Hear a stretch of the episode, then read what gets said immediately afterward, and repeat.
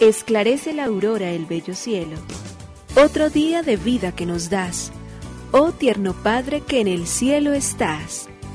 A esta hora, unamos nuestros corazones en alabanza al Señor, Creador de todo cuanto existe. Compartamos el Evangelio. Reflexionemos en su palabra. Esto es, Esclarece la Aurora, con el Padre Antonio Ramírez. Bienvenidos.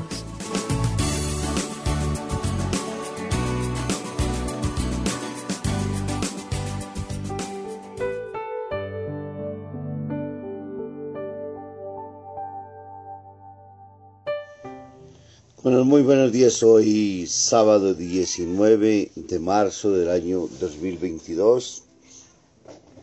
Hoy queremos darle gracias a Dios infinitamente porque nos permite celebrar esta fiesta del glorioso San José. Padre putativo de Jesús, el hombre que con toda generosidad se une a su esposa ya en la cual tenía un compromiso hecho antes de que ella le anunciara el ángel y lógicamente entonces gracias a la luz del espíritu que le viene a través de el sueño del ángel permite despejar todas las dudas y ponerse al servicio del misterio de la obra de la redención. Es un acto sorprendente, es la noticia más grande que ha podido acontecer en la historia, que Dios se haga hombre y que el Eterno tenga principio desde el punto de vista humano en la persona de Jesús de Nazaret, aunque es eterno, porque lógicamente existe desde siempre y vive para siempre, pero ha querido en el tiempo encarnarse. Y para ello entonces están María y José totalmente disponibles a asumir esta gran responsabilidad y a dejarse entonces impregnar por el misterio santo, cooperar a su misma vez también, ambos movidos particularmente por la fe. María mujer creyente, José un profundo hombre creyente.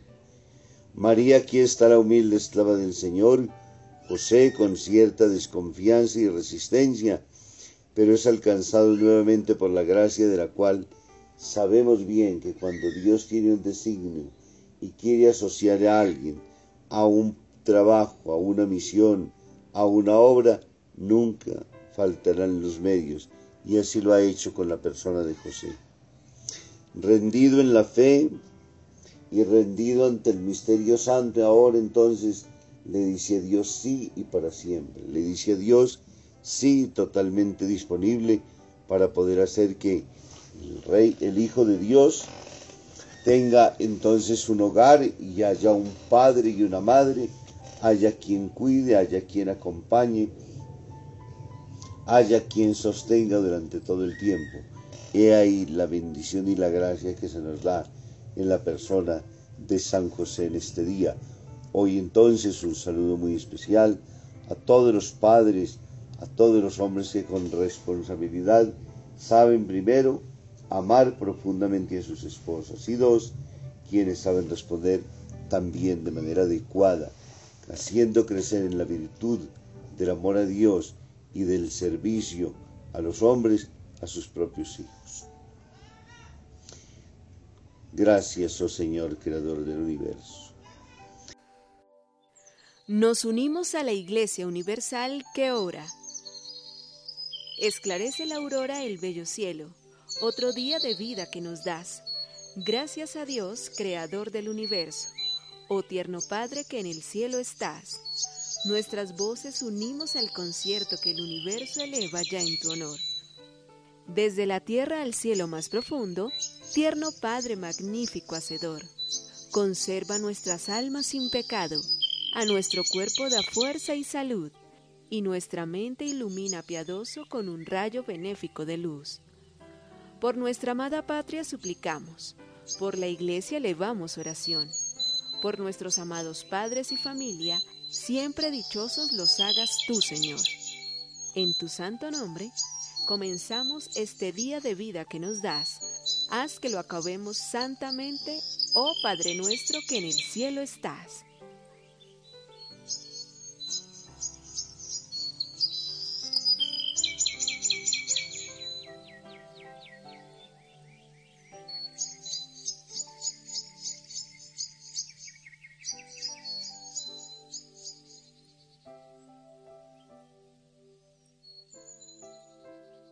El amor se gana. El padre Federico, el padre de Federico II de Prusia, no se destacó por tener una disposición agradable frente a la vida.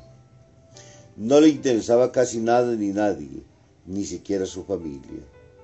La rudeza de su carácter era tal que todos sus súbditos le huían. Siendo ya un anciano, acostumbraba a caminar solo por las calles de Berlín.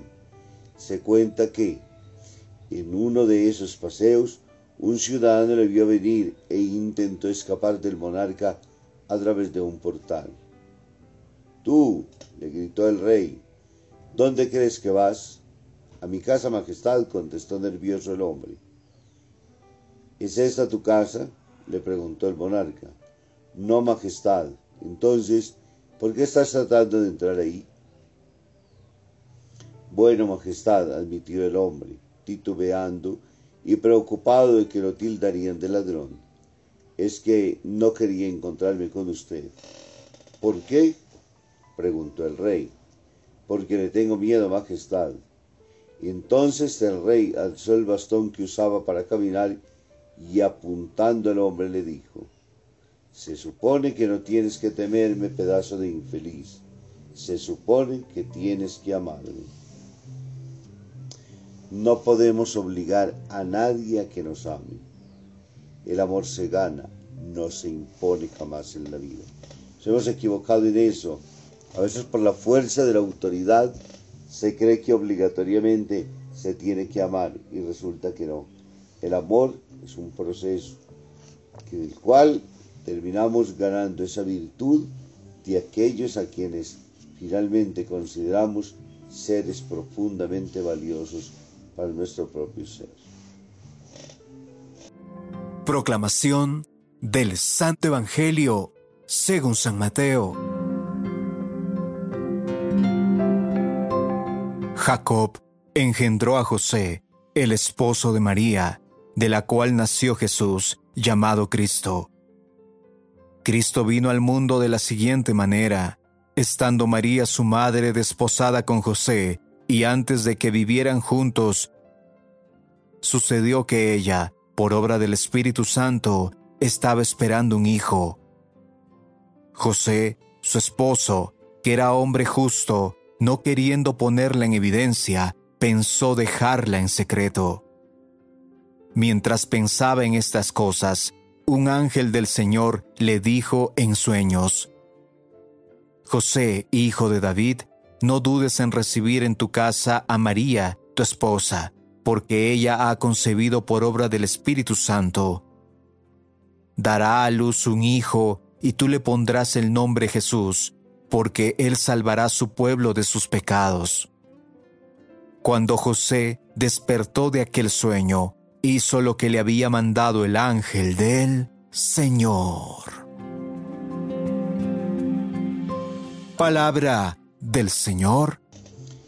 Gloria a ti, Señor Jesús. El Evangelio de Mateo en el capítulo 1, versículos 16, del 18 al 21 y el 24a, nos presentan entonces cómo Jacob engendró a José del esposo de María. la primera línea ya nos hacen una alianza eterna establecida de Dios con los hombres en los cuales la promesa se cumple. La línea davídica recibirá entonces ahora la gracia de tener también al Redentor del mundo, al esperado de los tiempos, al Mesías anunciado. Y de inmediato entonces, después de que asegure el evangelista cómo es un cumplimiento de promesas y cómo es Dios, ahora haciendo que lo que le había prometido al pueblo de Israel en la persona de David llega a su fiel cumplimiento, nos cuenta entonces cómo fue el nacimiento de Jesús. Y nos hablan de lo que conocemos bien del anuncio que celebraremos dentro de pocos días también. María está desposada y en el tiempo se le anuncia, ella acepta con toda y total libertad, ella permite entonces que Dios ponga su morada en medio de nosotros. Y todo esto acontece, podríamos decir, a las espaldas de San José. Por ende, cuando José se entera, le aparecen las dudas lógicas de todo ser humano. Normales porque sabemos bien que estamos ante un hecho humano que conmociona indudablemente toda la estructura de la vida, los proyectos que estaban planteados. José ahora entonces dice, y yo que confiaba en esta mujer, yo que esperaba que me sería fiel, yo que tenía tantos proyectos, todas esas dudas vienen entonces desvanecidas porque Dios presta su auxilio a través del arcángel y en él entonces le anuncia diciéndole, no temas. Lo primero que le hace vencer es el temor propio de los seres humanos, el miedo a lo que está por acontecer, el miedo por lo que está a venir en el futuro, el miedo por no poder controlar todas las realidades, el miedo porque muchas cosas escapan a nuestra propia capacidad comprensiva, el miedo que termina por desbordarnos ante lo que debería ser una absoluta y total, plena sumisión a la obra y al querer de Dios. Pero en la lógica humana es lo más sencillo y es lo más normal. Por ello Dios viene a consolarnos, a acompañarnos, a asistirnos.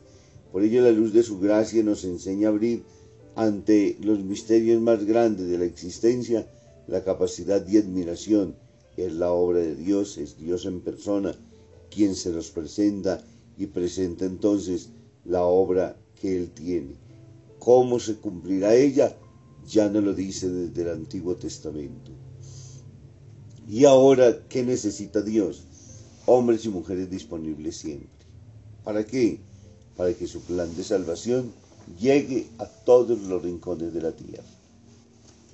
Eso será lo que hará en la persona de José junto a María, su esposa, eso será la misión y la tarea de la cual todo creyente está llamado siempre porque todos somos asociados a la obra redentora de Cristo. María y José lo han hecho con un papel excepcional. Ninguno de nosotros podría haberlo hecho, puesto que Dios los escogió a ellos y ya ellos han cumplido lo suyo. Ahora estamos nosotros entonces para hacer que el reino de Dios advenga, que la persona de Jesús que muestre ante el mundo como la salvación universal, encontremos en él fuerza y gracia, pero ante todo descubramos también la acción del servicio, la sumisión de la fe misma. Que nos bendiga el Padre, el Hijo y el Espíritu Santo.